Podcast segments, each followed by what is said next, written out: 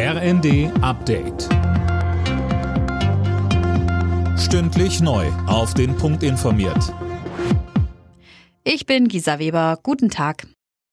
Wird die Strom- und Gaspreisbremse vorgezogen oder nicht? Darüber wird in der Ampelkoalition weiter diskutiert.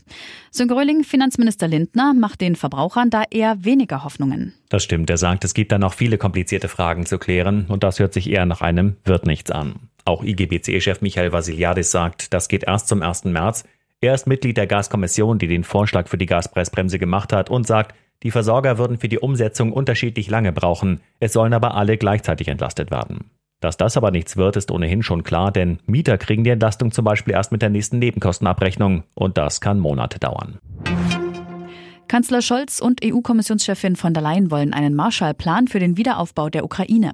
In der Frankfurter Allgemeinen Zeitung nennen sie den Wiederaufbau eine Generationenaufgabe, die jetzt beginnen muss.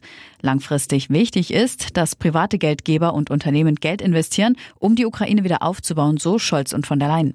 Morgen findet in Berlin eine Wiederaufbaukonferenz statt.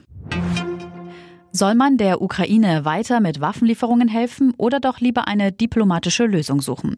Diese Frage sorgt in der Ampelkoalition weiter für Diskussionen. Fraktionschef Mützenich forderte Außenministerin Baerbock nun erneut auf, sich mehr für eine diplomatische Lösung einzusetzen. Die vergangenen Wochen hätten bewiesen, dass diplomatischer Fortschritt möglich sei, so Mützenich im ZDF. SPD-Chefin Esken sieht das anders. Sie sagte bei NTV. Ich will ganz deutlich machen, dass die Diplomatie ihren Wert hat und dass sie nie äh, verstummen darf aber in der aktuellen Situation ähm, ist damit bei Wladimir Putin nichts zu erreichen.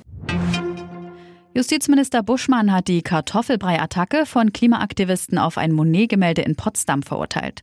Solche Aktionen seien durch kein noch so nobles Anliegen zu rechtfertigen, so Buschmann auf Twitter. Alle Nachrichten auf rnd.de